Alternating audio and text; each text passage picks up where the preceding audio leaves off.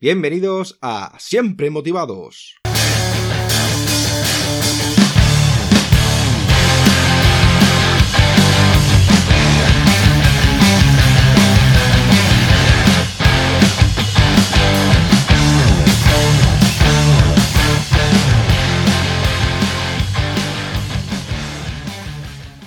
Bienvenidos a Siempre Motivados, soy David Peña y hoy tenemos de invitado a David Calvo. David es psicólogo, entrenador personal y se define como un estratega del cerebro. Trabaja con personas que no temen al cambio y quieren realmente conseguir sus objetivos. Proporciona herramientas y acompañamiento estratégico. Así, de manera sencilla vamos cambiando hábitos a nivel de alimentación, ejercicio y mindset. Hace más de 10 años que estudia el funcionamiento de la mente y el cerebro y todo lo relacionado con las ciencias de la actividad física y la nutrición. Su método de trabajo integra todos estos campos y ahora utiliza todo lo que ha aprendido y sigue aprendiendo para darle un empujón a las personas, personas comprometidas que quieren conseguir cambios en sus vidas. Y sin más dilación vamos a presentar al invitado de hoy. Hola David, ¿qué tal estás? Buenas tardes, Tocayo. ¿Cómo estamos? Yo estoy muy feliz y es todo un placer tenerte invitado en Siempre Motivados y nos encantaría saber quién es David Calvo. Pues lo mismo digo, un gusto estar aquí contigo. De hecho, me gustó cuando me mandaste el correo y vi tu página y empecé a escuchar tus podcasts. Dije, ostras, esto, esto pinta guay. Pues David Calvo es, eh, es un entrenador personal, es psicólogo, es dietista y es psiconeuroinmunólogo. Y a lo que me dedico es ayudar a personas pues, que quieren mejorar tanto su cuerpo como quieren mejorar su mente y al final su manera de relacionarse con el mundo.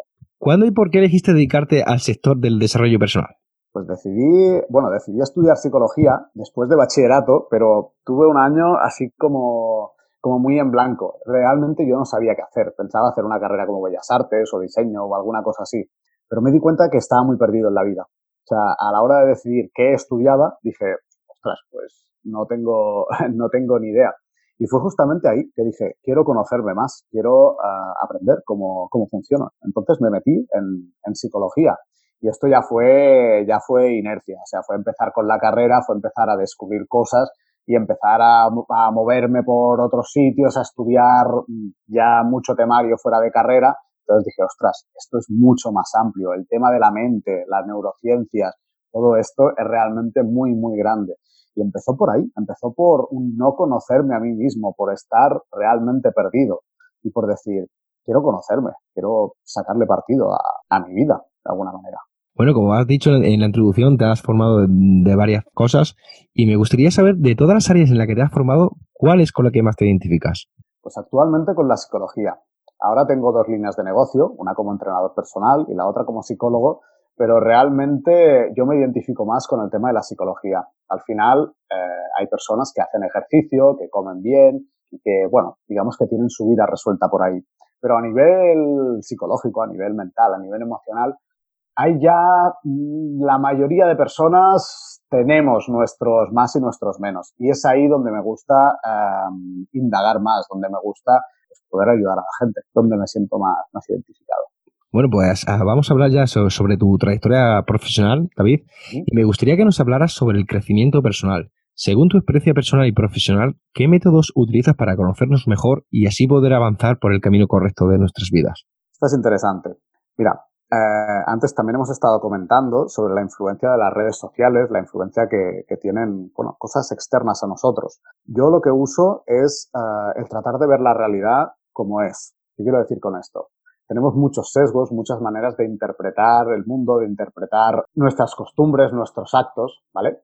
Entonces yo lo que trato es de que el cliente se centre en realmente lo que está pasando, no en lo que él cree en sus emociones, que separe de alguna manera lo que es la emoción de lo que es lo que realmente está pasando. Y a partir de ahí te puedo contar técnicas más concretas y maneras más concretas. Por ejemplo, te cuento, una persona que ha tenido un, un episodio, pues, no un abuso sexual, por ejemplo, con tres años. Que no es consciente de ello.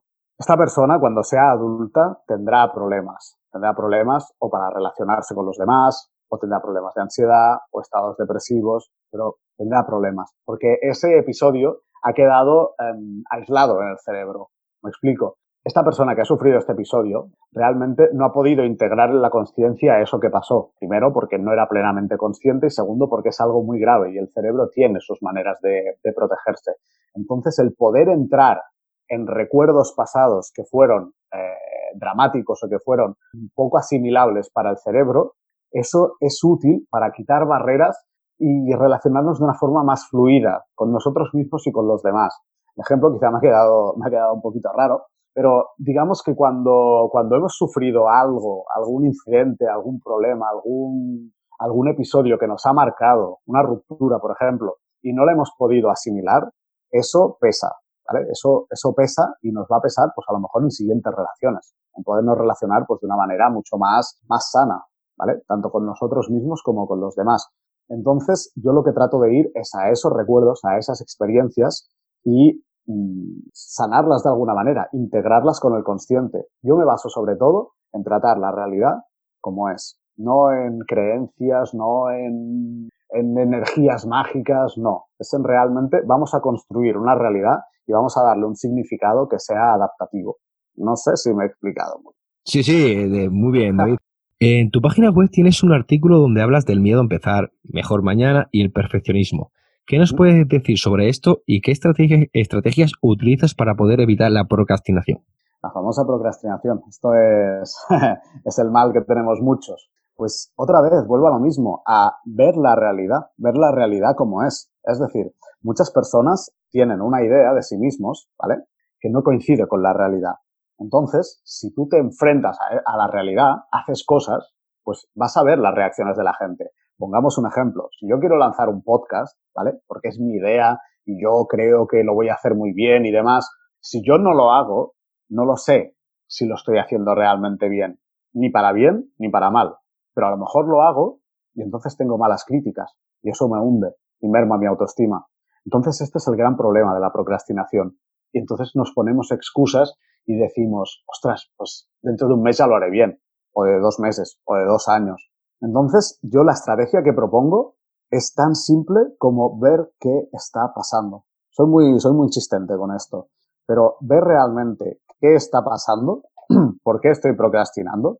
A lo mejor estoy procrastinando porque no quiero tener éxito. Hay personas que les pasa esto, que realmente tienen miedo a poder abordar ese posible éxito o miedo al fracaso absoluto, que esa es otra. O hacemos asociaciones raras. Por ejemplo, si tú ahora lo petas con el podcast y te vuelves una persona conocida y demás, oye, pues a lo mejor dejas de ser buen tío, el tío este campechano y cercano y social, y eso no quieres hacerlo, ¿verdad? Pues esto podría ser un miedo. Lo digo porque a lo mejor los ejemplos son un poco cogidos con pinzas, ¿vale? Pero mm, esto pasa mucho, pasa muchísimo. O sea, son los beneficios, los inconvenientes, perdón, los inconvenientes mm, colaterales de, hacer algo. Entonces, yo lo que recomiendo es ver la realidad, lo que hay. Y luego el ingrediente estrella es aprender a separar la emoción de la acción. Es decir, si yo estoy esperando a estar motivado para hacer algo, es muy probable que nunca lo haga, que nunca tenga la suficiente motivación. O iré a rachas, como comentábamos antes, a picos. Hoy tengo motivación, pues hoy reservo un dominio y abro esta página web y tal, pero a lo mejor no la vuelvo a tocar en tres meses. Pero si yo tengo claro dónde quiero llegar, trazo un plan, un plan simple y me comprometo a cada día un poco, un poco, un poco, esa es una buena manera. Y me dirás, ostras, David, sí, pero esto lo hace mucha gente y no le funciona. Ya, pero la clave, o una de las claves, mejor dicho, es, por ejemplo, irse premiando poco a poco. O sea, porque eso no lo solemos hacer. Decimos, no, cuando tenga el podcast con yo qué sé, 100.000 personas escuchando, entonces habré hecho algo bien. No, qué narices. Si me escuchan mis padres, ya es un éxito. Entonces, a partir de ahí, esto irá creciendo. Y la clave para mí es recompensar los pequeños aprendizajes y luego ver si hay frenos, si hay ah, creencias asociadas, hay aprendizajes inconscientes que están bloqueando todo eso. Eh, piensa que si no es como ir un coche con el freno de mano echado. Es, es ridículo. O sin, sin poner la marcha. También es ridículo que a veces parece que vayamos conduciendo por la vida eh, sin sentido, realmente sin sentido. Sí, que hoy en día vamos todo en piloto automático, vamos todo rápido, queremos que pase todo rápido, queremos todo ya, es lo que hoy en día lo que tenemos en esta sociedad, ¿no? Y yo, por ejemplo, una cosa que, que me ayuda a evitar la procrastinación, ¿no? Eh, bueno, hacer cosas realmente que me gustan, ¿no? Como es el deporte, ¿no? Eh, ponerme objetivos, ¿no?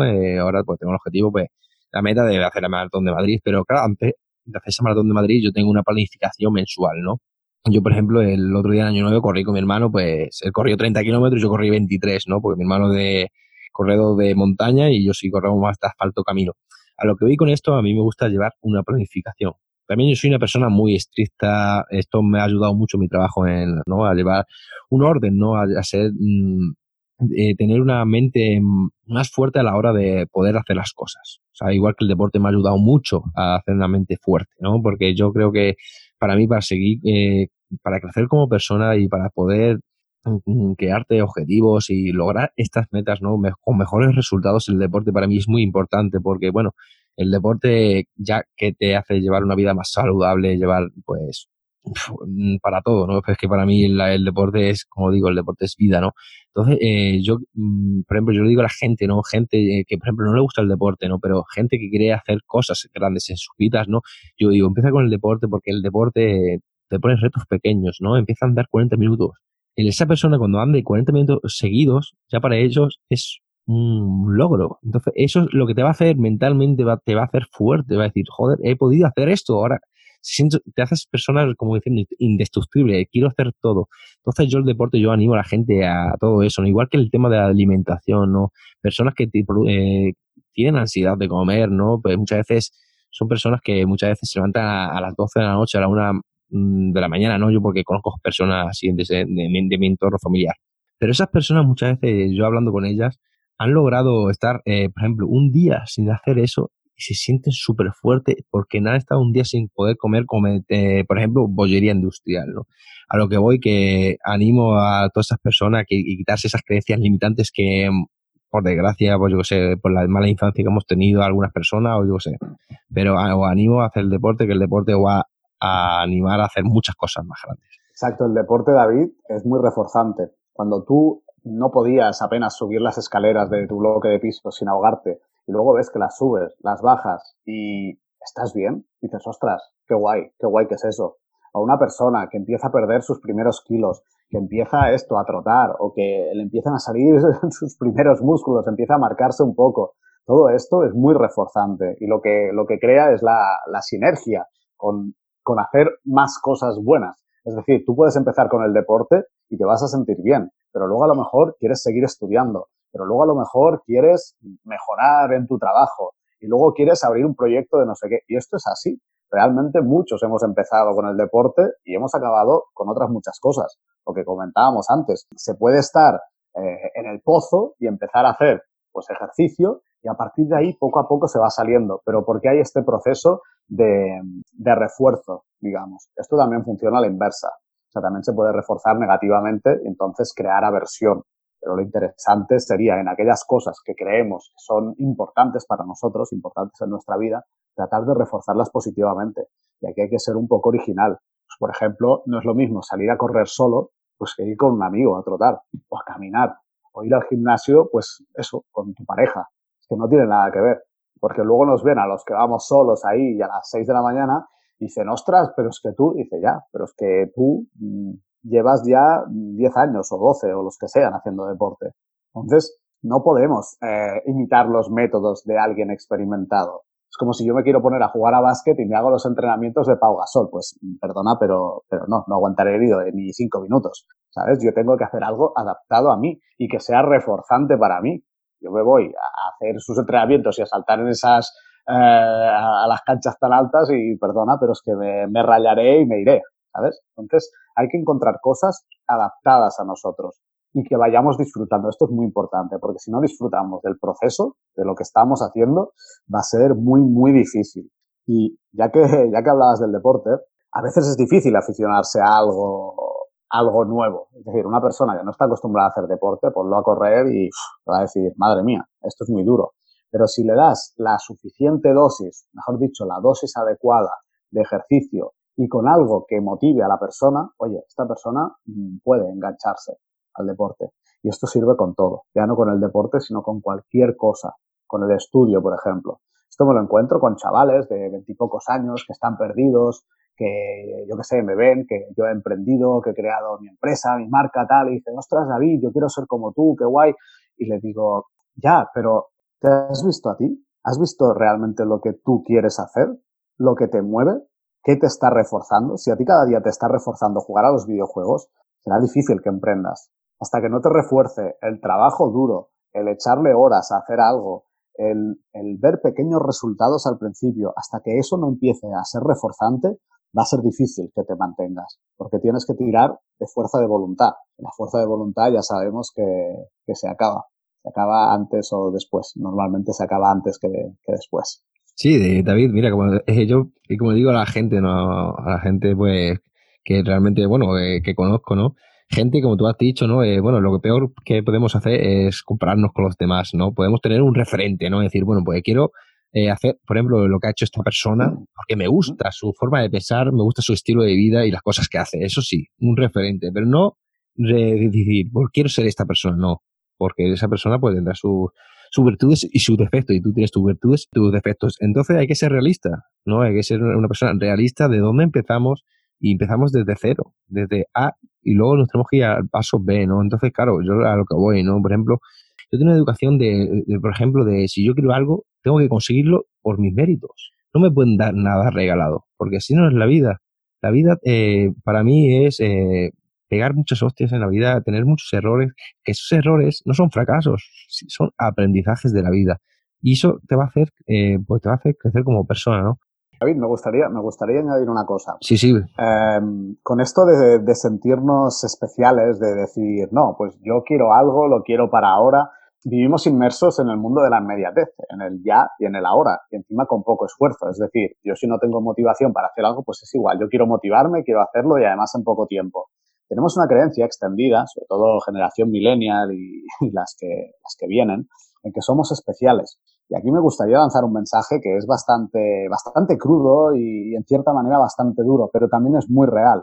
Nadie es especial. Pero tú no eres especial. Yo no soy especial y quien nos está escuchando no es especial. Entonces, si queremos algo, lo que tú dices, tenemos que currárnoslo. Y puede salir o puede no salir. Tenemos las mismas posibilidades que otra persona en nuestro lugar. Y esto lo que hace es tocar más de pies al suelo, de pies al suelo. Porque si no, creemos, no, es que a mí me irá bien o a mí no me pasará esta desgracia, yo no tendré cisnes negros, como decía Nassim Taleb. Y no, todos podemos tener cisnes negros, todos podemos tener, oye, problemas, situaciones que no esperábamos. Y está bien contar con ello. De hecho, yo creo que es muy útil contar con que las cosas pueden no salir bien y prepararnos. Y eso no es ser negativo. Eso es simplemente ver la realidad como es. Tampoco es eso de, no, es que yo soy realista. Luego te viene el pesimista y dice, no, no, es que yo soy realista. no, perdona, tú eres un pesimista. Ser realista es ver las cosas con la mayor objetividad posible. Es decir, si tú quieres emprender un negocio, puede ir bien o puede ir mal o puede ir de aquella manera. Pero si miramos las estadísticas, la mayoría de negocios van a cerrar. Van a cerrar a los pocos meses, a los pocos años, el 80%, el 90% estarán cerrados. Y esto es así, nos guste o no.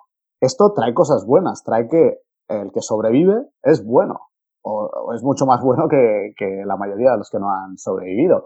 Pero esto también nos puede hacer eh, ver el valor del esfuerzo, el valor de, oye, vamos a, a currárnoslo pues como, como le diría que se le ocurra a un amigo mío. ¿Me explico? Porque a veces vivimos como muy alejados de la realidad.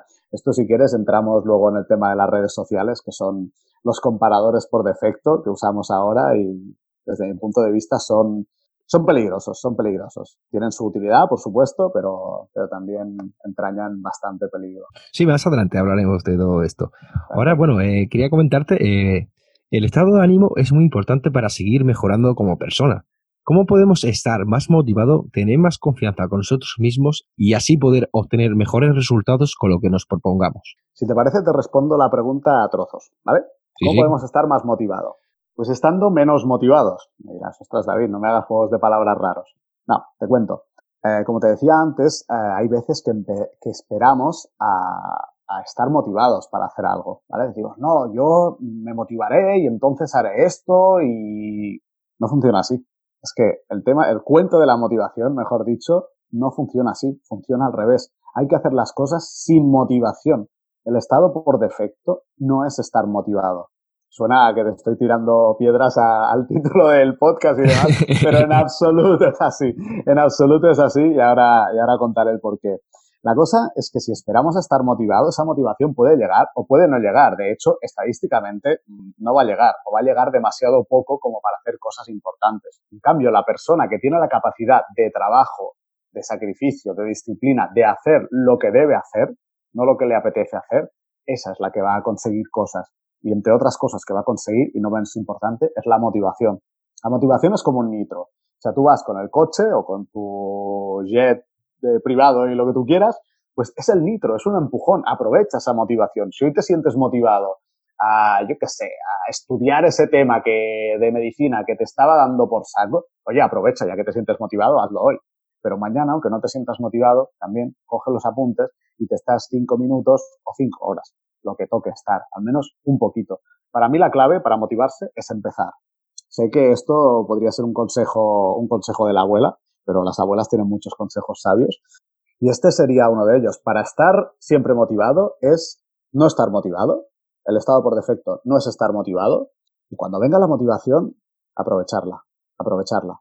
Porque ese estado no va a durar. Igual que la alegría permanente, querer vivir siempre chutado de energía y tal. No, hay bajones, lo que hablábamos antes. Igual que hay momentos de, me como el mundo y genial, luego hay momentos de bajón. En cambio, si la vida se mantiene en una cierta estabilidad, pues cierta estabilidad pero alta, o sea, con alegría, con, oye, buen rollo, bien, pues oye, claro que vendrán hostias en la vida, pero las amortiguaremos mucho mejor. Y los grandes momentos no nos harán perder la cabeza y no nos harán tomar decisiones de las que nos arrepintamos habitualmente.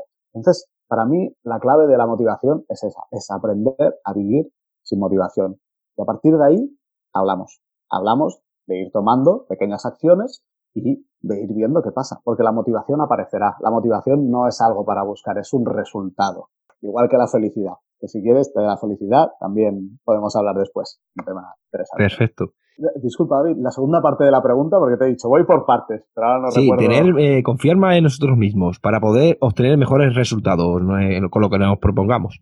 Vale, está también batada a la pregunta de la motivación. Para confiar más en nosotros mismos, al final, mm, si somos personas razonables y sensatas, lo que necesitamos es tener buenos resultados. Pero ¿cómo vamos a tener buenos resultados si no hacemos nada. Entonces se trata de hacer algo con expectativas bajas. Esa es otra de las claves. Si yo pienso, ostras, voy a hacer esto para ser buenísimo, para facturar una pasta, para... Me estoy equivocando, pero me estoy equivocando enormemente. Para confiar en nosotros mismos debemos fracasar.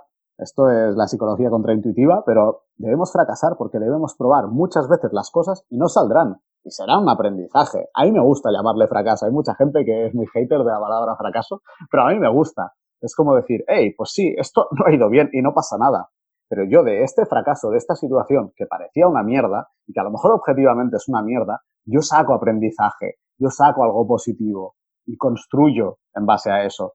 Y esto hará pues que cada vez haya más confianza en uno mismo. Pero hay que probar. Lo que no se puede es pretender tener confianza en lo que uno es totalmente inexperto porque si no siempre vamos tratando de, eh, de saltar con la red de seguridad. Y en muchas cosas está muy bien tener esa red de seguridad. Por ejemplo, si tú vas a emprender, pues bueno, si tienes un trabajo anterior, pues mejor ten tu colchón económico y demás y no te tires al vacío así porque sí, porque te puede salir bien o te puede salir mal. Pero pretender tener confianza y motivación de buenas a primeras, yo creo que es un error. Creo que es un error porque hay veces que se tiene y hay veces que no. Y había una tercera parte de la pregunta. No, no, eh, era eso, la pregunta era esa. Ahora eh, sí, estoy totalmente de acuerdo contigo. La verdad es que es eso, como lo que tú has dicho, ¿no? el confiar en nosotros mismos es, es, eh, vivir una vida. Vivir una vida y saber equivocarte y saber pues, aprender de esas equivocaciones que hemos tenido, ¿no? Que yo soy de las personas que, por ejemplo, como yo siempre pongo el tema del ejemplo ¿no? del camino, tiene sus obstáculos, ¿no? Hay piedras en el camino, te caes con esa piedra y hay veces que te caes con la misma piedra pero ya sabemos levantarnos mejor. Aunque tropecemos con la misma piedra, ya sabemos más o menos cómo podemos levantarnos mejor. Pero piedra para ver siempre eh, a lo largo del camino de nuestra vida. Lo importante es, eso, es coger el camino correcto y seguir pues avanzando en esta vida, que es lo importante, ¿no? Una matización, para mí lo importante es coger el camino, ya no te digo ni el camino correcto. Está bien si tenemos un plan, está bien si tratamos de tomar buenas decisiones, pero para mí, más que coger el camino correcto, porque eso puede conducir a la parálisis, es escoger un camino y mantenerse en ese camino, al menos mantenerse un tiempo prudencial, un tiempo que nos permita testear si realmente vamos bien, ¿vale? Una persona puede decidir meterse en el camino de la música porque le encanta la música y oye, diez años más tarde ver que no, que se está muriendo de hambre o por el contrario, pues que todo va genial y que, puede vivir bien y disfrutando. Pero yo creo que la clave es escoger, es elegir. Y esto sirve para todo en la vida. Sirve, por ejemplo, con las relaciones de pareja. Todos hemos tenido miedo a la hora de comprometernos en una relación. Entonces, eh, ¿cuál es el punto? El punto no es si esa relación va a durar o no va a durar o si es buena o si no. Eso no lo podemos saber. Todos mostramos nuestra mejor cara al principio. Entonces, realmente es difícil. Pero si elegimos, entonces podremos saber si nos hemos equivocado o no. Y ese yo creo que es el punto, es elegir. No elegir a lo loco. Hay personas que está bien que se pongan un freno, porque van siempre de un lado para otro y no paran. Pero otros, otros muchos, otros muchos de los que escuchan este podcast, porque son, son este tipo de personas los que solemos buscar temas de desarrollo personal, nos gusta la psicología y tal, somos los que somos más introspectivos, los que estamos dándole vueltas a la cabeza, los que siempre estamos probando, informándonos, tal. No, para este tipo de personas está muy bien elegir, elegir y comprometerse con ello y decir, oye, voy por ahí, voy un tiempo prudencial para poder aprender, para poder ver qué pasa. Y lo que decimos, la experiencia es un grado, al final aprenderemos de eso. Pues a lo mejor aprendemos que no nos gusta, aprendemos que no es lo nuestro. ¿Y qué? ¿Qué pasa? Pues no pasa nada. Para mí ese es el, ese es el, el punto y el sentido y disfrutar, disfrutar de lo que, de lo que se hace. Y cuando no se puede disfrutar, pues hacerlo sin disfrutar. Esto, otra vez, contraintuitivo. Me encantan las cosas contraintuitivas. Ya estás viendo aquí que, que, que, me voy a lo contraintuitivo, pero es que es lo que veo que funciona. Es lo que veo que funciona. Primero, es lo que me ha funcionado a mí, pero es lo que le ha funcionado a muchísimos de mis clientes. Entonces digo, pues a lo mejor seguir ese camino que está como no tan trillado, pero tan señalado de siempre positivo, de todo está bien. Oye, a lo mejor, a lo mejor no es tan así. La vida tiene sus mierdas y están bien las mierdas de la vida. Y, y paradójicamente, el aceptar que la vida tiene sus mierdas y tiene sus mierdas gordas a veces, nos hace disfrutar de los, de los buenos momentos, nos hace disfrutar de aquellas pequeñas cosas y de aquellas grandes cosas que tiene la vida. Si tenemos siempre una, una esperanza, una expectativa, si tenemos siempre una expectativa aquí arriba, la mayoría de las veces va a estar aquí, en un punto medio, va a estar en una franja media. Entonces aquí viviremos amargados, infelices o con sensación de podía ser mejor. En cambio, si nuestra expectativa es media, incluso un poquito bajita, nos hará disfrutar de mucho más de las cosas. Y esto no está relacionado con el rendimiento. Hay gente que me dice, no, David, pero es que yo quiero rendir mucho en mi trabajo, en mis estudios, en mi vida personal, profesional, amorosa, ta, ta, ta. Digo, ya, pues baja las expectativas si quieres rendir más. De hecho, me hace gracia las personas que escuchan esto por primera vez, eh, se quedan como, no puede ser. O sea, yo tengo que subir las expectativas, tengo que marcarme más objetivos, tengo que ser más duro conmigo mismo, más, uh, o castigarme si no lo hago bien, o motivarme más, que no, que es al revés. Relaja, relaja, baja, baja el listón, baja el listón porque podrás volver a subirlo.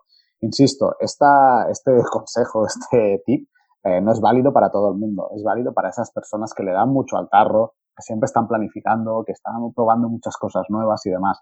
Para alguien que no le encuentra sentido a su vida o va perdido y tal, a esta persona sí que le recomiendo parar y le recomiendo pensar un poco más. Pero es que sobrerumiamos, hiperrumiamos, pues quizá parar un poquito, el decir, vale, hoy no estoy motivado, hoy tengo sueño, no me apetece hacer esto, pero bueno, pero me toca hacerlo. Pues está bien, está bien, nos dará eso, lo que decimos, motivación, experiencia y autoconfianza. Sí, David, totalmente de acuerdo contigo. Eh, yo lo que veo es que las cosas hay que hacerlas poco a poco, no como una frase también que hay, ¿no? Que el que mucha barca poco aprieta. ¿Y qué pasa con todo esto? Que queremos hacer tantas cosas a la vez que no nos enfocamos en una cosa que es lo que debemos hacer, ¿no? Como hoy en día se lleva tanto el mindfulness, ¿no? El, el tener foco, el estar presente en el momento que estamos haciendo. Yo estoy haciendo esta entrevista y estoy haciendo esta entrevista, no estoy pensando en lo que voy a hacer de aquí a dos horas, no. Porque es que entonces realmente lo que no estamos haciendo, estando atención a lo que estamos haciendo realmente, ¿no? Entonces no podemos dar todo nuestro potencial, ¿no? Es ser, dar el 100% de nosotros mismos, ¿no? Si tú, por ejemplo, eh, estás eh, haciendo, no sé, deporte, no estás corriendo, estás corriendo estás pues mm, corriendo por lo que el entrenamiento que tengas en ese momento. Si estás trabajando, pues trabajando. Si estás lavando los platos, pues lavando los platos. Es así, ¿no? Y lo que pasa es que queremos tener, abarcar tantas cosas y queremos ser tantas cosas que al final no hacemos ninguna bien. Y por eso eh, tenemos miedos a, muchas veces a hacer cosas nuevas, ¿no? Porque claro, vemos que no valemos para ciertas cosas y pensamos que no valemos para nada. No, No, hay que quitarse esas creencias limitantes que tenemos, ¿no? Y seguir avanzando, seguir aprendiendo, seguir leyendo, seguir viendo cosas y seguir, pues, porque yo muchas veces digo, ¿no? Eh, mejor arrepentirse mmm, de las cosas que he hecho de que arrepentirme cuando tengo 80 años de por qué no he hecho esto. Eso sí que, eso sí que es un, es lo que a mí realmente me, me duele más todavía, ¿no? Exacto. Y para poder hacer todas estas cosas que, que, comentas, al final de leer, de estudiar, de moverse, de tal, eh, también debemos focalizar la atención. Ahora me, hace gracia que hables del mindfulness. El mindfulness está muy bien para los estresados. El que vive tranquilo, digo, ese que tiene que hacer mindfulness, meditación y yoga. Ah, por favor, ese que, que, haga otras cosas. Pero el mindfulness está muy bien para, para la gran mayoría de la gente. A los que no paramos, para los que están ahí con la cabeza siempre en, órbita. Y luego también eh, es esto, la, la, mindfulness es atención plena. Oye, podemos practicar mindfulness mmm, sin practicar mindfulness. Lo que tú dices, ahora estamos haciendo la entrevista. No estamos preparando la lista de la compra, ni estamos aquí con otras cosas. Estamos haciendo la entrevista y centrados en esto. Y luego, luego nos centraremos en otra cosa. Y estupendo. Yo creo que el tema es ese. El tema es ese. Es uh, no prostituir nuestra atención, ya que en las redes sociales, eh, to todas las distracciones están hechas justamente para eso, para captar nuestra atención. Y si captamos nuestra atención con algo productivo, con algo, ostras, que, que, que sirva, que nos sirva, pues vale, está bien. Pero como mi atención esté en el Candy Crush, pues sí, a lo mejor seré el crack del Candy Crush, pero en principio no me dedicaré a eso profesionalmente. Tú sí más de Put Mobile y Fortnite. Fortnite. sí más guerrillero, bueno, ahora, ahora hay ligas, ¿no? De todo esto, he visto. No, no, vamos, no soy tan friki en ese sentido, pero bueno, soy más guerrillero, soy más de Call of Duty, de FIFA y esas cosas. No soy de. A mí los juegos estos de Candy Crush no, no, no, no sé, no, no, no, me llaman la atención, la verdad. No te llaman, ¿no? Escuché. Sí, sí, sí, habla. Digo, eh, escuché la entrevista a un, a un, chaval que era comentarista de la liga oficial de videojuegos y dije, ¿qué narices es esto? Entonces me puse, me metí en Google y busqué y vi que hay una liga oficial, como quien dice la liga de fútbol de videojuegos y dije, no me jodas, digo, ¿qué narices es esto? Y sí, sí, hay gente ganándose la vida y dedicándose a esto. La verdad es que a mí me, me sorprendió. Y me hizo gracia porque ya los videojuegos hace que no juego, pues uh, tengo 31, pues hace 13 años, yo desde los 18. Porque tuve un episodio un poco desagradable. Iba para sacarme la selectividad. Y sí, estudié y tal, y me saqué la selectividad. Pero recuerdo que los últimos meses dormía poquísimo, estaba hecho polvo, porque estaba viciado a un juego de estos de rol, que se llama Guild Wars. Y dije, nunca más. Luego volví a hacer la selectividad, ya salió bien, entonces ya pude estudiar psicología y todo el tema pero dije, nunca más. Y creo que desde entonces puedes contar con los dedos de una mano las veces que he cogido un videojuego. Y yo con esto no digo que, que, los videojuegos sean lo peor del mundo y demás. Y de hecho ahora están sacando cosas pues muy interesantes, incluso para aprender y demás. Estos temas de gamificación y tal. Pero bueno, te quería comentar esto, que al final se pueden crear eh, reacciones aversivas o de amor o de amor-odio, pues con, cosas tan tontas como esta. Hombre, yo, la verdad es que no soy de jugar ya realmente. Tengo la Play y eso, muchas veces hay tiempos muertos, ¿no? Que no sabes lo que hacer, ¿no? Pero hoy en día, bueno, yo muchas veces lo que digo, tengo tantas cosas que hacer, ¿no? Porque, bueno, el tema del deporte, ¿no? El tema de leer, el tema de cursos, ¿no? Que suele hacer uno, ¿no? Eh, siempre está viendo uno cosas, ¿no? Y aprendiendo, ¿no? Y muchas veces, pues ya cuando tengo un poco de tiempo libre, que suele ser por las noches, ¿no? Es, pues ya el típico, ya lo vemos, cosas, películas por streaming, ¿no? Por Netflix, HBO, ¿no? Y Prime Video, ¿no? Y ves una peliculita, una serie, ¿no? Ahora que está tan de moda la de Witcher, ¿no? Y cosas de estas, ¿no? Y para mí son, estos son los premios que me doy a lo largo del día. Eso sí. está genial. El hacerlo como premios es que eso está muy bien. Para mí el, el problema o cuando empieza a hacer un, un, círculo, un círculo vicioso más negativo es cuando esto es la actividad principal. Y ostras, si para alguien su actividad principal es ver Juego de Tronos, que sí, que es una, bueno, es, era una gran serie, exceptuando el final. Um, no hagamos spoiler. No, no hagamos spoiler. perdón, perdón, edítalo, edítalo si hace falta.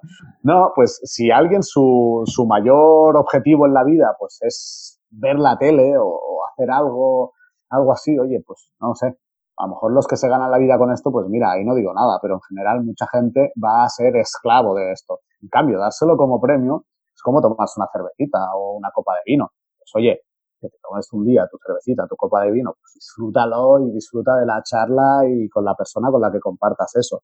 Pero si tu modus operandi es tomar vino, pues bueno, puede ser un poco más, un poco más complicado el asunto. Entonces, el reforzarnos con, con cosas que a lo mejor no son súper productivas y súper guays de la vida a nivel empresarial y demás, pues no pasa nada. Si es un pequeño reforzador, no pasa nada. El problema es cuando se le da un estatus que no, que desde mi punto de vista no, no merece. Sí, todo en exceso es malo, es así. Exacto. Hasta la gracia de Dios en exceso es mala. Pues bueno, pues, hablando así de los problemas, ¿no? Y bueno, las situaciones malas que pasamos en la vida, ¿cómo resurgir en nuestros peores momentos? Yo creo que el, tener un golpe de realidad mm, es importante. Y muchas veces cuando estamos en nuestros, en nuestros momentos más bajos, eh, son las emociones las que nos gobiernan, no es el pensamiento racional. En este caso, contar con alguien de confianza o con un profesional. Ahora, ahora entraré en el tema de los profesionales, que también me parece, me parece interesante. Contar con alguien eh, que pueda ayudarnos realmente, que pueda darnos una perspectiva útil y una perspectiva eh, real y adaptativa. Adaptativa quiere decir que nos sirva, va a ser mm, quizá la mejor manera de salir. Piensa que al final eh, no nos duele, no nos molesta, no nos da bajón lo que vivimos, sino nos da bajón la interpretación que hacemos nosotros. Una persona puede estar muy contenta si su pareja le deja y otra persona puede amargarse muchísimo. ¿De qué va a depender? De la interpretación que haga. Obviamente, los hechos, como hayan ocurrido las cosas, pues tendrán un peso hacia un lugar o hacia otro, pero es la interpretación. Aquí supongo que, bueno, que, muchos oyentes conocerán el libro de Víctor Frank, El hombre en busca de sentido, Sí, ha salido varias veces en este podcast. Es que, es que, pero es que es un librazo, es un librazo que se lee rápido y que dices, me cago en la leche, vaya guantazo de realidad. Vale, si ha salido muchas veces, no lo recomendaré. Recomendaré algún otro libro. No, no, recomiéndalo. Eh, yo un libro que recomiendo, porque la verdad es que es un libro que sé, como dices tú, no sé, es que se lee rápido y te das cuenta de muchas cosas. Y fíjate, eh, yo estuve leyendo, como dice eh, al principio, ¿no? De que ese libro él no quería él no quería contar su historia y cuando le editaron el libro no quería poner su nombre para que vean la vuelta que da. Y la verdad es que es un libro que, bueno, 80 personas, el 80% de las personas que he venido invitado al podcast, eh, vamos, más recomendado o fuera de micros o, bueno, en el podcast, ¿no? Pero siempre recomendaron ese libro. Es que este realmente es un libro que, que marca. No es que te dé una enseñanza ahí profunda, pero te da una vivencia profunda de una persona que ha vivido algo realmente brutal y realmente nos hace, pues yo creo que contextualizar la vida y, ver las cosas con mucha más perspectiva. Entonces, volviendo a la, a la pregunta que me hacías, para resurgir de esos malos momentos, yo creo que parar es importante, porque la máquina de la cabeza está siempre dando vueltas. Entonces, tener la capacidad de parar, parar quiere decir parar, pero parar de pensar es muy difícil. Entonces, buscar a alguien que nos ayude a, a, disminuir ese ritmo, a hacer otra cosa, a salir del lugar donde estamos. Hay mucha gente eh, deprimida, ansiosa y tal, que está en su casa ahí, eh, que no quieren hacer nada. Hey, pues parar, a lo mejor quiere decir empezar a hacer otras cosas, salir a andar, a que te dé el sol, a en vez de hincharte a dulces, pues comer joder, algo más saludable. Iba a decir una ensalada, pero ya. Sí, unos frutos secos. Unos frutos secos mejor, exacto, exacto. las grasas saludables. Y con un poquito de aguacate ya. Es eh, cambiar eh, también la fisiología. Eh, cuando estamos tristes, cuando estamos de bajón y tal, estamos ahí hechos polvo. Si estás hecho polvo, dúchate, sal de tu casa, muévete, estate con personas que te aporten, que te, que te saquen unas risas. Y luego, si el problema es crónico, si es algo profundo, ostras, busca ayuda en profesional. Igual que cuando alguien quiere perder peso, pues normalmente busca ayuda de un profesional, pues cuando alguien está mal, oye, pues también hay gente que le pueden ayudar.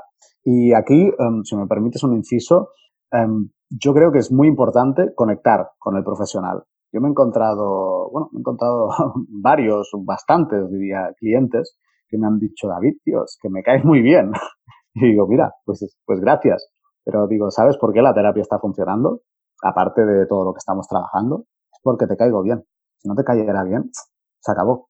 Entonces, mm, con esto simplemente quiero dar el, toque de que si, algún oyente va a un profesional, a un psicólogo en este caso, que no le cae bien, lo siento mucho, pero deja ese psicólogo, deja ese psicólogo y busca una persona que sea para ti. Sí, tienes que conectar. A mí me pasó también eso. Yo eh, al principio cuando antes de empezar yo con el psicólogo este que tuve, ¿no? Que me lo aconsejó, me lo derivó mi psiquiatra, ¿no? Había ido interior, eh, anteriormente a, porque yo, bueno, yo tengo seguro privado por ser militar eh, y tengo a Teslas, ¿no? Entonces, eh, a mí me daban, tenía pues, me pertenecía al año sí 10 sesiones gratuitas, ¿no? En centros de esto de, de ¿Qué pasa? Que ahí suelen ser, em, que no, vamos, yo no le quito valor a nada a esas, personas, pero son, suelen ser personas que han salido de, bueno, se han licenciado, recién licenciadas, que no tienen experiencia, ¿no? Y sobre todo que no, que no están acostumbrados a llevar, por ejemplo, eh, casos como el mío, ¿no? Eran trastornos depresivos porque me ha dejado mi pareja, ¿no? Yo, por ejemplo, cuando, eh, cuando me derivó el psiquiatra, este psicólogo, este psicólogo en el primer momento de conectar con él, de hablar con él, de tener una confianza, es que le va a contar tu, tu vida, ¿no? Entonces tienes que, tienes que ser completamente sincero y para eso tienes que tener un buen feeling, ¿no? Y la verdad es que a mí esta persona desde el primer, bueno, en el primer momento que le vi, me dio buenas sensaciones y eso es fundamental, ¿no? Para tener un cambio y poder seguir trabajando con, con ese especialista, ¿no? Pues es que era tu psicólogo. Te estaría esperando, de alguna manera. Te estaría esperando no coincidía contigo, pues ese, ese no. Pero esto puede parecer una tontería, pero realmente es clave. Tú lo has dicho, que conectaste desde el primer momento con esta persona. Pues oye, es que va por ahí. No tienes que esperar a conectar en la tercera visita ¿eh? con el psicólogo. No sé si con el psicólogo ni con nadie, pero al menos con el psicólogo, mm, yo creo que o te gusta su rollo de trabajar, su manera de hacer, tienes, notas como esa buena vibración o es que si no te va a ser muy difícil porque piensa que nos estamos abriendo a, esa persona, a un total, a un completo desconocido, nos abrimos 100%. Y si lo hacemos bien, le contamos cosas que no hemos contado a nadie muchas veces. Entonces, ¿cómo le vas a contar las cosas a alguien en quien no confías? O sea, eso es simplemente ridículo. Por eso yo digo, cuando hablo con, con otros colegas o con recientes, recién graduados y demás, es que lo importante no es que tengas 50.000 herramientas. Piensa que las herramientas es que te vas a Google y si sabes buscar encuentras. Encuentras. Si no conoces un determinado, una determinada patología, la encuentras o encontrarás un especialista en ello y puede ayudarte. O sea, ese no es el problema. Lo que importa es que como persona, como ser humano, ese profesional esté muy trabajado, que sea capaz de escuchar de verdad, que sea capaz de, de hacer sentir importante a la persona que tiene delante. De hecho, en el momento de terapia, para el psicólogo tiene que ser la persona más importante del mundo a quien tiene delante. Y esto puede parecer un rollo raro y tal, pero de verdad que es clave y que se nota. O sea, esto no puedes fingirlo. O estás 100% por la persona, o esto se nota y la terapia no va bien y las cosas no... No. Sí. Esa sería pequeña, la pequeña sugerencia que haría la gente que busca ayuda de un profesional, que le enganche. No, si yo animo directamente, ya es difícil, ¿no? Que esas personas muchas veces creemos que que los problemas se van a, solucionar por arte de magia, ¿no? Y, cuando ya realmente son de cosas de mente que no, que no eh, que dependen de, a ver, como digo yo, ¿no? Eh, muchas veces que cosas que, bueno, como el tema de la motivación es intrínseca, ¿no? Que depende de nosotros y la extrínseca que no depende de nosotros, ¿no? Pero realmente si tenemos un problema, ya sea por depresión, ya sea por trastorno de ansiedad, por comer, cosas de estas, que son cosas que vemos que no mejoramos, ¿no? Que vamos a peor, es cuando realmente tienes que decir, joder, mm, si voy a peor, no puedo cambiar, no puedo hacer nada por mí mismo. Eh, se lo he contado a mi familia, pero aún así no soy capaz de mejorar, es cuando realmente necesito ayuda. Da igual lo que digan las personas, da igual que esas terceras personas que muchas veces están diciendo, ñi, ñi, ñi, ñi, si me están relatando, da igual, lo que te importa eres tú, tienes que ser feliz contigo mismo. Pues si tú eres feliz contigo mismo, las personas que están a tu alrededor van a ser felices. Y eso implica tomar responsabilidad. Eso implica tomar responsabilidad porque aunque alguien vaya a un psicólogo, vaya a un entrenador o vaya a cualquier tipo de profesional, hey, la responsabilidad final es de la persona, ¿eh? no es del, del profesional. Esto es súper importante porque esto sobre todo me ha pasado como entrenador, ¿vale? Que me viene la gente y, y me dice, bueno, ahora menos, porque yo también, si miras mis redes, tengo un taraná que, que, no me ando con muchas hostias, entonces soy bastante, bastante directo. Y a quien le gusta, eso le encanta, la verdad es que le encanta. Y a quien no le gusta, pues ya no me dice nada ni, ni me dice nada. Es eh, gente que me decía, oye, ¿y cuántos kilos voy a perder? Yo le digo, ni idea. Digo, a lo mejor no pierdes ni un gramo. Se me quedaban así. Digo, no, no, de verdad. O sea, puede ser que no pierdas nada. O podría pasar que te engordaras y todo. Me dice, ostras, pero ¿cómo me dices eso? Tal. Digo, no, no, yo te digo lo que hay. Entonces yo les cuento cómo trabajo, les cuento experiencias de otros de mis clientes y demás, se quedan más tranquilos, pero le digo, aquí la clave es que tú te responsabilices de tu situación, que realmente quieras hacer algo y que estés dispuesto a pagar el precio. Eso también es muy importante, porque a todos nos gusta soñar, a todos nos gusta hacernos nuestras pajas mentales y elucubrar ahí, uh, y delirios de grandeza. Es que no funciona así. Yo creo que es mucho más útil el decir, estoy dispuesto a pagar el precio, quiero unos abdominales ahí, el six-pack, bien, estoy dispuesto a pagar el precio, a salir, a correr, a comer bien, a controlar lo que hago, a, a traquear la comida durante un tiempo, a cambiar mis hábitos nutricionales, a dejarme la Nutella pues en el súper, estoy dispuesto. Y luego es estar, decir de estar dispuesto y el siguiente paso es hacerlo. Entonces el tema de responsabilizarse uno mismo de lo que le pasa me parece clave. Y aquí es cuando alguien puede decir, hombre, pero si a mí me atropella un camión no me puedo responsabilizar. Pues no, no te puedes responsabilizar de que te echazo un camión, pero sí que te puedes responsabilizar del tiempo que estés en recuperación, pues de estar haciendo cosas, de estar, eh, yo qué sé, trabajando, leyendo o simplemente no perdiendo los nervios y disfrutando de la vida y disfrutando del paisaje. De eso sí que te puedes responsabilizar. Obviamente de las cosas que nos pasan, de nuestra genética, de nuestra predisposición, de nuestros rasgos de carácter, no nos podemos responsabilizar. Pero de lo que hacemos con ello, ahí sí. Y me parece que esa es la, bueno, la, belleza de, la vida. Al final, no sé hasta qué punto podemos elegir o no podemos elegir. Esto ya da para otro podcast, que es un tema un poco que se nos va de, de mano. Pero es ver qué hacemos con lo que tenemos. Tenemos unas cartas en todos los sentidos. Pues, ¿qué hacemos con esas cartas? ¿Cómo las jugamos? Entonces me has estado comentando tu historia y muchos de los oyentes también la conocerán tú también podías haberte amargado y, tirarte a, yo qué sé, a cualquier cosa, a las drogas, a, algo chungo y quedarte ahí viviendo bajo un puente, ¿sabes? Y alguien con una depresión también puede hacer locuras. Y no, mucha gente decide, elige tomar otro camino, tomar un camino pues más productivo, quizá más difícil al principio, porque por inercia las malas emociones pues llevan malas emociones.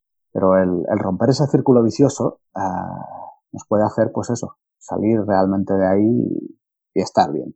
Muy bien dicho, David. Hoy en día la mayoría de las personas tenemos redes sociales. Esto implica estar expuesto a Internet y a las críticas. ¿Qué opinas de todo esto y sobre todo qué opinas de las redes sociales y cuál crees que es la que mayor daño hace y por qué, según tu punto de vista? El tema de las redes sociales es, muy interesante porque vivimos inmersas en, en ello. Mira, hace unas pocas décadas con quien nos comparábamos es con nuestros vecinos y con nuestro cuñado. Con los cuñados siempre nos comparamos y esto será así hasta el fin de los tiempos. Pero nos comparábamos con nuestro vecino. Si él tenía un buen coche, pues bueno, nosotros tratábamos de no ser menos. Si tenía una buena casa, pues bueno, tratamos de tener una casa similar o si podía ser un poco mejor, pues un poco mejor. Y dices, bueno, tampoco, tampoco pasa nada por, por ser un poco competitivo en este sentido. El problema es cuando nos, nuestra vara de medir es con todo el mundo. O sea, cuando lo que vemos es mm, cuerpos esculturales, es viajes al Caribe y a Tailandia y a todos estos sitios, a Bali y demás, mm, a punta pala, y cuando vemos solo las cosas bonitas de la vida de otras personas, entonces decimos, pues vaya mierda de vida es la mía, yo estoy aquí en el sofá uh, mirando el Instagram y perdiendo el tiempo, pues vaya mierda de vida. Y es que con motivo, motivo. No, nos sentimos mal cuando hacemos esto. De hecho, eh, las redes sociales en este sentido pueden ser muy tóxicas. Pueden ser muy tóxicas porque es eso, nuestra vara de medir, nuestro espectro de alguna manera, es enorme. Entonces yo creo que ahí, cuidado, cuidado. Tú le das, eh, vamos, a, vamos a dar nombres ya, Instagram. Instagram yo creo que es la que ahora mismo pues lo está petando más en todos los sentidos. Bueno, hay, hay una nueva, ¿no? El TikTok o el TikTok esta. Sí, el TikTok, pero eso para, nunca, no, no sé, nunca he visto vídeos en YouTube, son de temas de cómo hacer baile y cosas de esas, ¿no? no sé, vamos, de hacer como coreografías o cosas de esas, ¿no? Vale, yo tampoco lo conozco mucho, pero bueno, escuché una red social china que lo está petando y dije, vale, vale, estupendo. si yo ya me metí tarde en Instagram, ya... Pero bueno, eh, yo creo que, Instagram ahora mismo es la que más repercusión tiene, tanto a nivel positivo como a nivel negativo. Y a nivel negativo es eso. Eh, piensa que el algoritmo siempre nos está mostrando aquellas cosas que nosotros queremos ver, que previamente le hemos dicho que nos gustan. Entonces, si nos gusta eh, los viajes, pues vamos a ver viajes a punta pala y no vamos a ver el viaje de nuestro vecino, que seguramente será un viaje pues, normal, bien, sino vamos a ver viajes espectaculares en unas playas paradisíacas y tomando ahí un Malibu con piña y encima te salen abdominales tomando ese Malibu o ese gin tonic. Entonces, peligro, peligro. Peligro cuando la identidad no está bien construida. Tú le das eso a una persona realmente con buena autoestima, buena identidad y no te voy a decir lo que le, lo que le suda, ¿vale? Pero seamos honestos. Quien más usa las redes es quien menos debería usarlas. O sea, las personas que hacen un uso moderado, razonable, bueno, seguramente a estas personas les afecta menos porque les engancha menos, por eso las usan menos. Entonces, si, si tú, oyente, estás enganchado a Instagram o a cualquier red, háztelo mirar, hazte mirar si realmente eso te está aportando felicidad. Te está no aportando felicidad, sino te está haciendo sentir feliz. Seguramente en el momento la persona se sienta bien, pero, pero ya está, pasa ese momento y luego viene el bajón. De hecho, cuando publicamos, mira, te, voy, a, te voy a hacer una confesión aquí en, en el podcast. Eh, yo últimamente estoy, estoy publicando bastante en mi Instagram, ¿vale? Estoy haciendo Instagram TV pues con pequeñas reflexiones. Entonces me pongo un día, grabo 5 o 6 y luego pues tengo vídeo para 5 o 6 días y voy compartiendo y demás. A mí me gusta mucho hacer estos vídeos. A veces no me apetece, pero como, bueno, ya he aprendido que las cosas se hacen sin motivación, pues digo, cojo y me pongo y lo grabo y ya está. Y a la que lo hago, yo me siento bien, estoy motivado, estoy siempre motivado, de verdad. Yo cuando hago, cuando hago un vídeo digo, joder, qué, guay. Pero cuando lo cuelgo, ahí empieza el, el bajón. Es un bajón ligero, porque de verdad que no, no, me afecta en exceso estas cosas, pero es como, ah, ¿y ahora qué? ¿Y ahora qué? O sea, a mí lo que me da placer es crear, es, estar ahí haciendo, pero no a mí, porque sea un bicho raro, sino a la gente. A la gente lo que le da placer es hacer, es preparar, es... Pero una vez em, consumado el acto, ya está. Las personas cuando se excitan más, cuando han acabado de tener sexo, o justo en el momento antes que... Ese, es el momento clave, es el momento oh, eh, máximo, máximo clímax. Pues, ¿qué estamos haciendo? O sea, estamos consumiendo momentos post-orgasmo en las redes sociales, cuando ya ha pasado todo. Entonces, ahí es peligroso, ahí es peligroso, porque entonces eh, nuestro cerebro interpreta que necesita más, necesita más de eso. No, no necesita más de eso. Lo que necesita es otra cosa. En este caso, no son redes sociales. Yo tengo redes sociales, pero bueno, cuando creas un proyecto debes tener una red social porque tiene, debes de, bueno, transmitir lo que estás haciendo, ¿no? Y, bueno, pues dar, pues, si tienes una audiencia, ¿no? Unos seguidores, pues dar esas noticias, ¿no? Lo que vas a hacer, lo que quieres hacer, ¿no? Para que te conozca la gente, para que vea quién eres, ¿no? Porque yo realmente cuando, e, eso es bueno, ¿no? A la hora, por ejemplo, si yo quiero eh, el proyecto este siga adelante, ¿no? Quiero eh, emprender como eh, personal, ¿no? O como coach cuando me prepare claro, yo esa gente ya me conoce. Entonces, la gente que, quiera contratar mi servicio, ¿no? mis asesorías, ya sabe cómo soy. Ya, ya te ayuda, ¿no? A, elegir los clientes perfectos. Totalmente, o sea, como herramientas a nivel profesional es la caña. De hecho, ahora montarte una empresa, montarte un negocio es fácil, fácil, fácil entre comillas porque tienes que aprender de muchas cosas, tienes que aprender de contabilidad, de finanzas, de marketing, de temas de venta y demás, pero a, nivel de contactar con, con, el usuario final, con lo que tú dices, con los clientes, es súper fácil, te pones en Instagram, te pones en Facebook, en YouTube o en cualquier otro sitio, en foros, oye, ya está, y ahí podemos tener em, difusión por todo el mundo. Entonces, en este sentido, me parece muy útil pero se puede ser más original y yo qué sé, si eres aficionado a la petanca china, no sé si en China tienen petanca, supongo que sí, pues encontrarás gente aficionada a la petanca china, ¿me explico? Entonces, para estas cosas yo creo que las redes están muy bien, pero para que sean el sustento de tu autoestima, me parece que es una cagada, que es un gran error. Y por desgracia, muchos, bueno, adolescentes y no tan adolescentes, eh, dependen de eso, de la validación que reciben en redes, de los comentarios, de los likes y de todas estas cosas. Porque esto es altamente dopaminérgico, o sea, nos produce como un subidón de, ¡oh, qué, qué guay! Pero tal como sube, baja y necesitamos cada vez más. Y esto es algo irreal, esto es algo irreal. Yo lo veo con influencers, he trabajado con algunos influencers y, ostras, son personas, no tienen ¿eh? una vida tan guay como, como parece y, digo, ostras, si de cara afuera pareces el puto amo, la puta ama. Digo, ¿qué, pasa? Bueno, pasa que, lo que se ve en redes mm, son espejismos. La gran mayoría de las veces son espejismos. Entonces, poner nuestra autoestima, nuestra valía personal en eso, no tiene sentido. No tiene sentido. Y además, hay otra cosa. Nuestra identidad se construye, entre otras cosas, en lo que pensamos que piensan los demás de nosotros. Si vamos a poner ese, eh, eso tan valioso en las manos de gente que no nos conoce de nada, que no conoce nuestra situación, que no sabe, que no ha andado con nuestros zapatos y que no va a andar y que tampoco le interesa andar con nuestros zapatos, lo cual es muy lícito. Lo que estamos haciendo. O sea, que, dependa de nosotros, eh, o sea, nuestra autoestima de esto, aparte de ridículo, es extremadamente tóxico. O sea, es extremadamente tóxico. Entonces, lo que te decía, yo creo que las redes sociales muy bien como herramienta profesional, incluso personal, también se pueden hacer cosas, pero hay que separarlo, hay que separarlo de eso, de la valía de uno mismo. Yo conozco a gente increíble, increíble, que no tienen redes sociales. Y gente con negocio, ¿eh? Y no tienen redes sociales. Es verdad que son más originales a la hora de, de, contactar con clientes y todos estos temas. Y a nivel personal ya ni te digo, o sea, gente que no, dice yo, es que Instagram paso. Instagram y Facebook paso. O tienen una red social para su negocio concreto y ya está. Esto, a nivel de autoestima, es la leche. Es la leche porque no te estás ahí comiendo la cabeza. Esto de las redes empezó ya con el WhatsApp, con el doble check y todo esto. No sé si... Sí, sí, me acuerdo que la gente se comía la cabeza y, no, es que me ha dado un doble check y no me ha contestado. Y luego salió eso de ahora se puede desactivar el doble check. ¿Eh? Que dices, cobarde. Tienes, por ejemplo, me acuerdo yo, ¿por qué has quitado el doble check? Porque No, quieres saber cuando lo has leído el mensaje, cosas de esas. Es que siempre hay polémica, siempre va a haber polémica. Igual, por ejemplo, ahora en 2020 dicen que en Instagram van a quitar los likes. Mm. yo no me lo creo, ¿eh? Es que dicen que hay pruebas, hay gente que no, que ya se han quitado, bueno, han hecho pruebas en X países de todo el mundo y bueno, en, España hay gente, por visto que eh, hay gente de prueba, ¿no? Que se han quitado y dicen que definitivamente lo van a quitar completamente. Pues el tema este, ¿no? Porque la gente es como todo, ¿no? Eh, que suben una foto y, y el tener pocas likes, like, eso es, pues afecta su autoestima. Hay gente que, claro, no sé, pues mentalmente para eso que va, que va a funcionar Instagram? ¿Por el número de followers o ya no habrá estadísticas que digan tú eres válido y tú no? Por lo que, bueno, visto en, lo, escucho los podcasts en tema del marketing y todas estas cosas, por lo visto tú ves una foto de, un seguidor tuyo, ¿no? De quien sigues y no se ven los likes.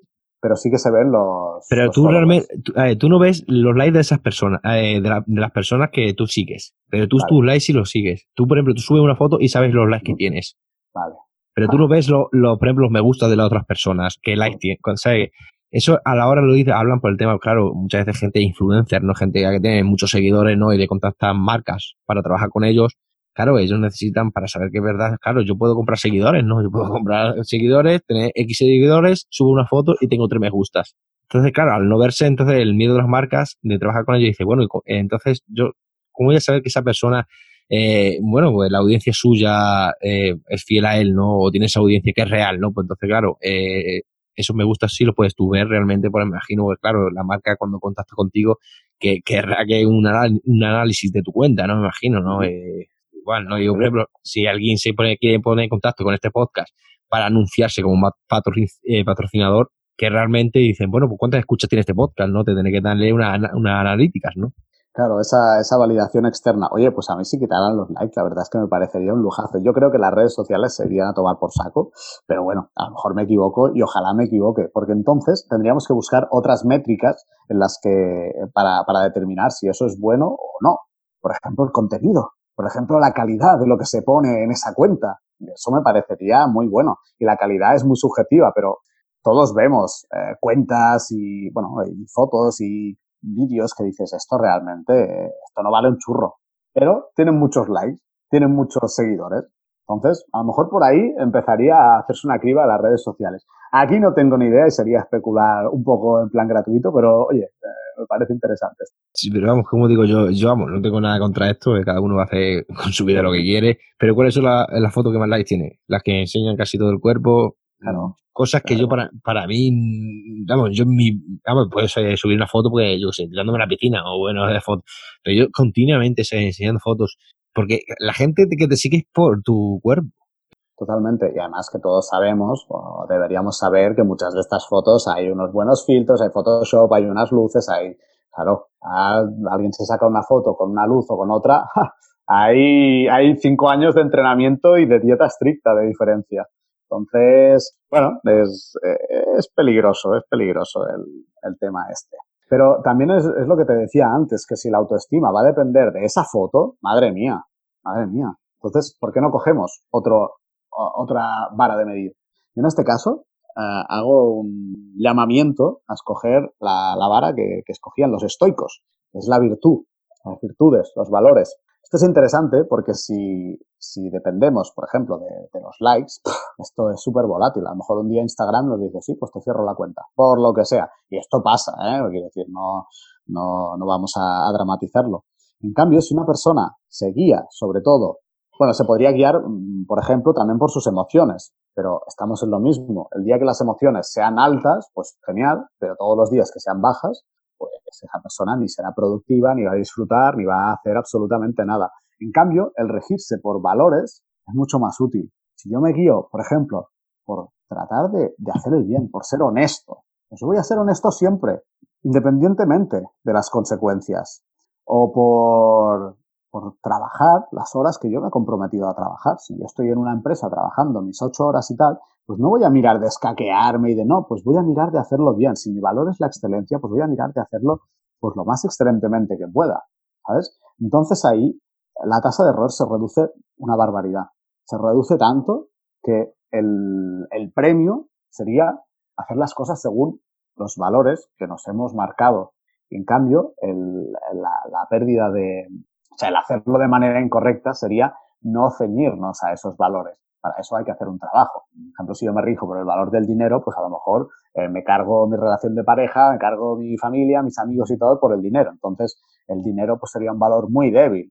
¿Eso quiere decir que el dinero no es importante? Mm, pues no, el dinero es súper importante, pero quizá como valor no debe ser o no es eh, recomendable que sea el valor base. Tiene que haber otros pilares más sólidos. Y esto va relacionado con las redes sociales. Una persona, lo que decíamos, con una identidad pues consolidada y bien, con buena autoestima, y, por ejemplo, se rija por los valores, se le puede dar Instagram, Facebook y lo que tú quieras, que no, no le va a alterar o casi no le va a alterar. A lo mejor le da el pequeño subidón de cuando te dan un like, que eso a todos nos da, ¿para qué, para qué engañarnos? Pero va a ser como, ay, mira, qué bien, ya está, sin más, sin más historia.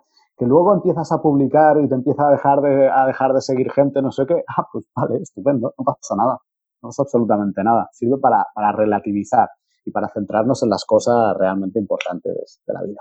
Bueno, yo creo que ha quedado muy bien claro lo que has dicho y la verdad eh, estoy totalmente de acuerdo contigo.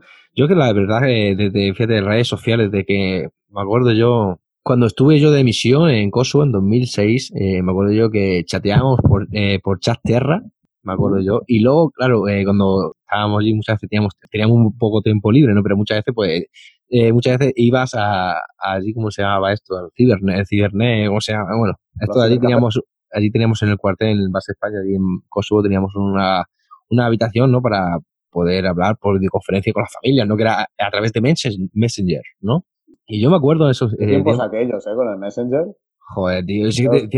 Yo me acuerdo en Chat Terra, con el Chat Terra para encontrar el típico, eh, lo que era Tinder, pero sin ver fotos. En Chat Terra. Sí, que, exacto, era ciegas totalmente. Claro, ciegas. Y luego para saber cómo era esa persona, nos metíamos en Messenger y ya pues, eh, por las fotos y por la, bueno, por la webcam, digamos, si nos la estaban tangando o no estaban tangando, que si era verdad o no era verdad.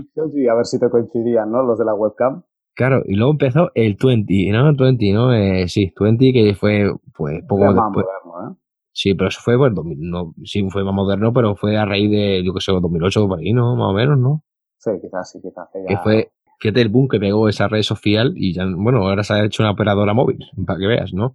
Y yo la verdad es que, bueno, utilizo, bueno, Instagram, ¿no? Facebook, LinkedIn, pero lo utilizo por el tema este, el proyecto de Siempre Motivado. Antes tenía antes también otra, ¿no? Y, pero que no, soy una persona que, que me meto es porque sí he recibido algún mensaje, ¿no? Y pues esas cosas, ¿no? Pero que no soy una persona que si tengo 20 likes, pues tengo 20 likes.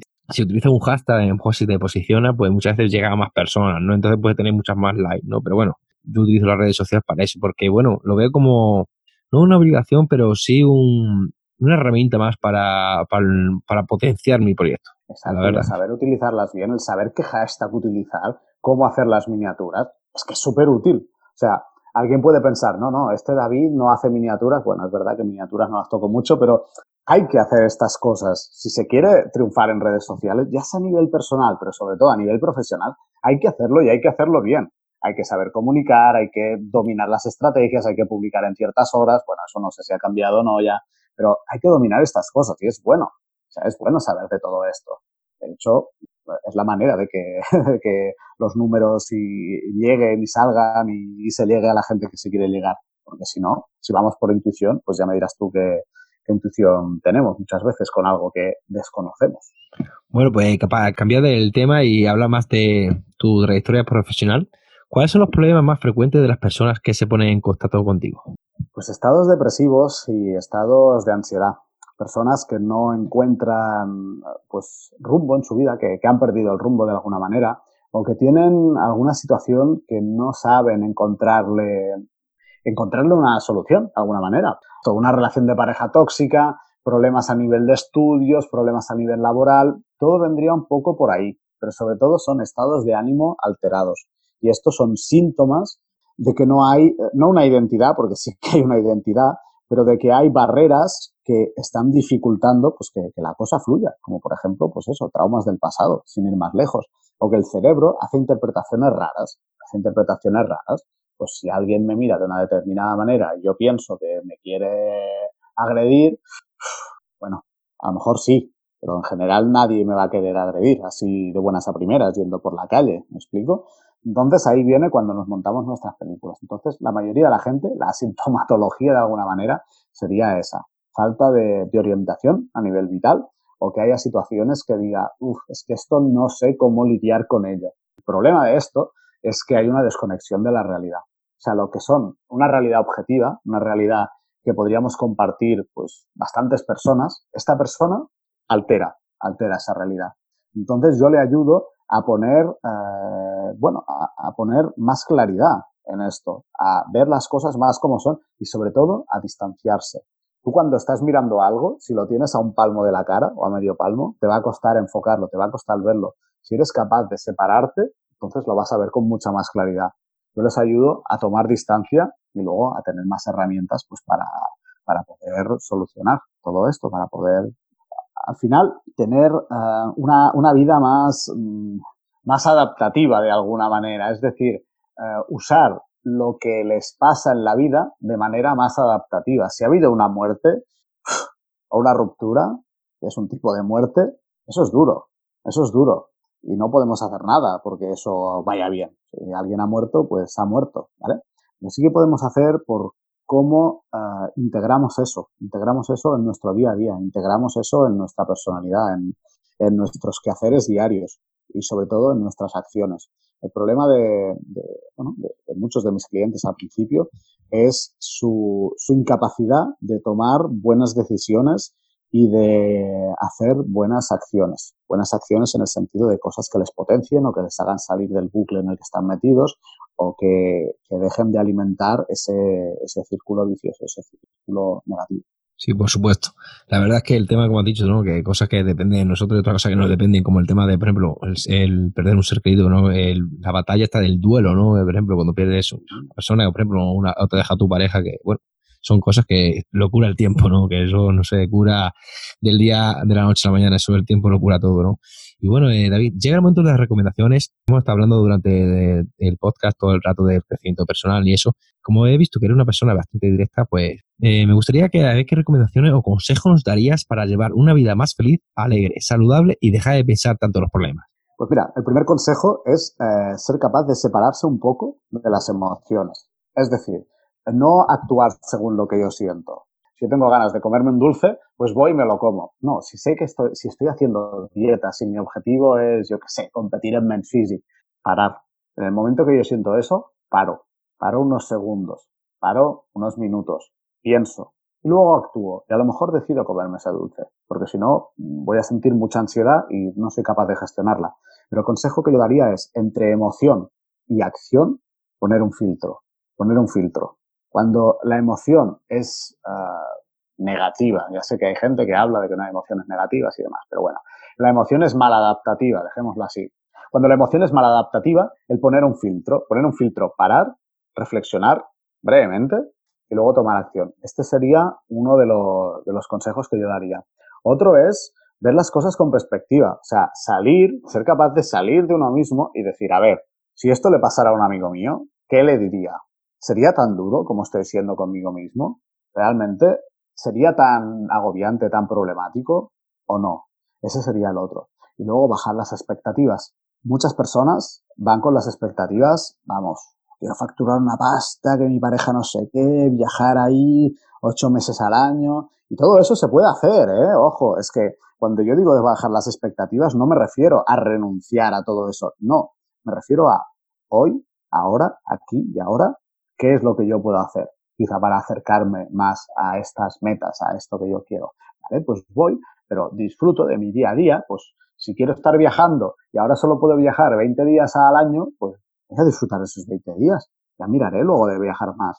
o de quiero facturar no sé cuánto, pero ahora estoy con mi negocio y facturando cuatro duros que apenas da para mantenerlo, pues oye, no pasa nada, pero vamos a centrarnos en ello.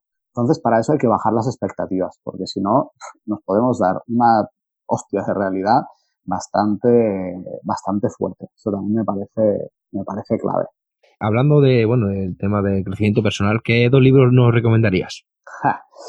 The Subtle Art of Not Giving a Fuck, el sutil arte de que casi todo te importe una mierda, de Mark Manson. Me parece, me parece un librazo este. La continuación, el Todo está jodido, también del mismo autor, también me parece muy, muy bueno. Y para, para cambiar un poco, el libro Autocontrol, de Kelly McGonigal. Ah, hay una charla de, esta mujer, me parece, me parece brutal, me parece brutal. O sea, estos tres libros serían aquello, por no recomendárselos a todo el mundo, pero sí, yo los haría leer en el colegio, la verdad. Pues la verdad es que los dos libros que has comentado con, la, con el título ya tiene que ser, bueno, pues directo tienen que ser, la verdad. Claro, sutil arte de que todo te importa una mierda. La verdad es que nunca lo he escuchado, pero vamos, eh, lo, voy, lo, voy, a leer. lo voy a leer pues me, sorprende que no te lo hayan recomendado aquí. Este libro, de lo que trata, al final de todo, es de centrarnos en aquellas cosas que son importantes. Y para ello debemos dejar de prestar atención a todas aquellas cosas que no son importantes. Y esto no es un spoiler del libro, porque de verdad que cada página, cada, cada frase es oro de este, de este libro. Bueno, y para las personas que no les gusta tanto leer, ¿qué película nos recomiendas? Pues aquí vamos a cambiar bastante. El Guerrero Pacífico. Buena película. El Guerrero Pacífico.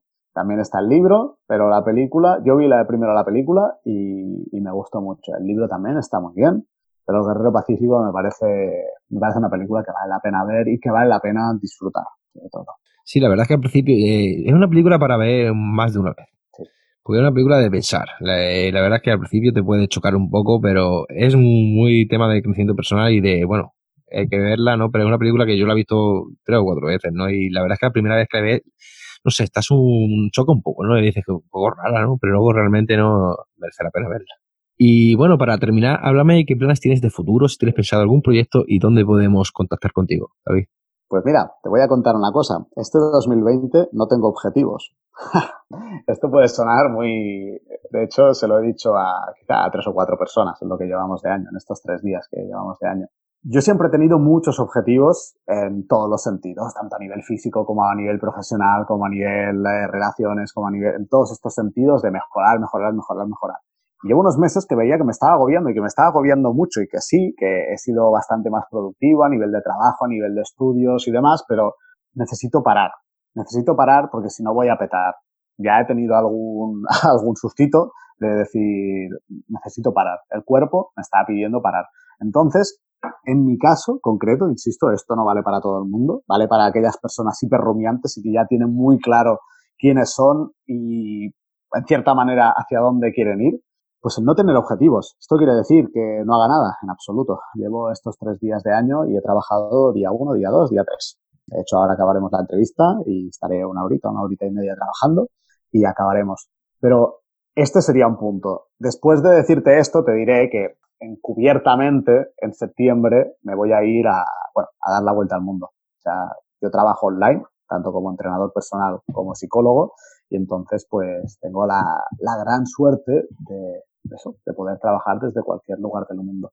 Este sería uno de mis planes de, futuro y el otro, estoy creando un infoproducto que se llama Mentalidad de Éxito, que trata eh, un poco de lo que hemos estado hablando en este podcast, de cómo afinar la cabeza para que realmente nos lleve donde queremos ir, para que podamos disfrutar de la vida, para que podamos, oye, vivir plenamente y vivir felices, porque la felicidad es una consecuencia, no es algo que se alcance ni que, no, es una consecuencia, es un termómetro de cómo va nuestra vida. O sea, si nosotros estamos bien, tenemos un estilo de vida que realmente nos gusta, disfrutamos, vamos a sentirnos felices, vamos a sentirnos contentos. Y en mentalidad de éxito quiero, quiero tratar todo esto. Y bueno, me podéis encontrar en mi página web, en davidcalvo.me o por Instagram en davidcalvome, o sea, davidcalvome. Supongo que lo dejarás en la... sí, sí, no te preocupes, esto es una recomendación y esto lo dejaré en la descripción del episodio del podcast. Perfecto. Eh, y, nada, decir que en Instagram estoy bastante activo. Yo había sido muy hater de las redes sociales justamente por todo este postureo y por tratar con personas pues que, bueno, que, han sido bastante víctimas de, las redes sociales. O sea, que sus problemas estaban ahí, sobre todo gente joven. Entonces, siempre he tenido una relación, no de amor-odio, más bien de, de separarme de ello. Pero me doy cuenta de que es una manera de llegar a la gente muy poderosa, o sea, es increíblemente poderosa la respuesta de la gente está siendo buenísima, de verdad, mucho mejor de lo que yo me pensaba. Y bueno, quieras o no, esto también me anima a seguir adelante y a, compartir más cosas. Entonces, por Instagram, David Calvomí, ahí me podéis encontrar. Es como todo, ¿no? El, al principio pues tenemos haters, ¿no? De, yo también recibo muchas tonterías de que si esto es para, para gente perdedora, cosas de estas, que es, para mí eso realmente me da igual, ¿no? Pues tú, yo esas cosas hace tiempo que dejé de valorar eh, esos mensajes, ¿no? Hay gente que le, bueno, pues le, afecta mucho más, ¿no? Pero bueno, poco a poco es como todos los youtubers, todas esas cosas, ¿no? Al principio haters van a, tener siempre, ¿no? Pero lo importante es crear una comunidad. Crear una comunidad, una comunidad eh, eh, sana, saludable y positiva. Exacto, de crear esa tribu y de, poder compartir valores, un mismo estilo de vida, una manera de, de, entender el mundo parecida. Yo creo que eso es guay. O sea, eso es guay, porque antiguamente lo podíamos crear pues con el equipo de fútbol o con los colegas de toda la vida y ahora pues podemos llegar a muchas más personas y poder eso, nutrirnos los unos de los otros, porque no sé en tu caso, pero yo en el mío es que aprendo tanto de las otras personas, de personas que me comentan, que me siguen, que me envían mensajes, que digo, ostras, pero esto es genial. Yo pensaba aquí que era yo el que iba a explicar movidas y tal, y luego estoy aprendiendo un montón también, o sea que me parece súper enriquecedor en este sentido. Sí, la verdad que sí. Bueno, si quieres añadir algo más, David. Pues darte las gracias, David, darte las gracias por estar aquí. La verdad es que ha sido un ratito muy agradable y bueno, poder compartir todo esto contigo y con tu audiencia, pues para mí es, es genial. Así que muy agradecido. Igualmente, David, pues muchas gracias por estar siempre motivados. Me ha encantado tu forma de pensar y de ver la vida y te deseo lo mejor. Un abrazo, David. Nos vemos pronto. Damos por finalizado la entrevista de hoy. Muchísimas gracias por colaborar en Siempre Motivados. Ha sido un gran honor tenerte y conocerte como persona. Te deseo lo mejor y cuando quieras volver estaré encantado de recibirte de nuevo. Muchas gracias por todo y como digo siempre, hay que estar siempre motivados.